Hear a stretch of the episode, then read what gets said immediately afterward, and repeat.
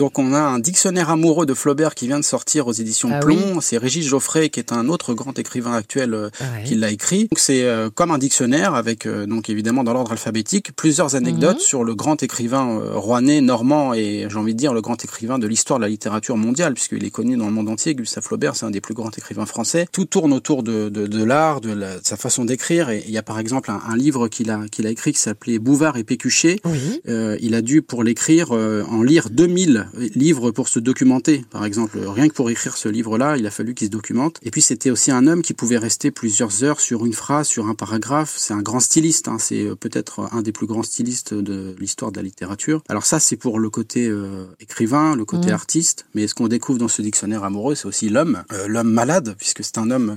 Je sais pas si vous avez ce, souvenir, mais c'est un homme qui avait euh, déjà la syphilis, comme on pouvait beaucoup l'avoir à cette époque, mais Ouais. euh, qui faisait aussi beaucoup de crises d'épilepsie, euh, dont une première alors qu'il rentrait de Trouville avec son frère. Il a fait une crise alors au 19e, et évidemment, l'épilepsie n'était pas euh, traitée de, cette, de la manière d'aujourd'hui. On l'a traitée un peu de façon... euh, Ouais, on savait pas aujourd'hui, grand ça me paraît un chose. peu obscur. Oui. On savait pas grand-chose. On l'avait un peu violenté parce qu'on Ouais. savait pas trop comment euh, Ouais. tra- traiter ça. Ça Donc, ressemblait à des crises de folie, quoi, en fait. Ben, c'était ça. On savait pas si effectivement c'était de la folie ou, Mm. euh, ou évidemment, comme aujourd'hui on le sait, plus une portée plus médicale. Il y a aussi c'est son lien avec sa mère, très marquant. Il n'a pas eu d'enfant, Gustave Flaubert, mais c'est comme si avec sa nièce euh, Caroline. Alors dans la famille Flaubert, toutes les femmes s'appellent Caroline, euh, les mamans, les grands-mères, enfin tout le monde s'appelle Caroline.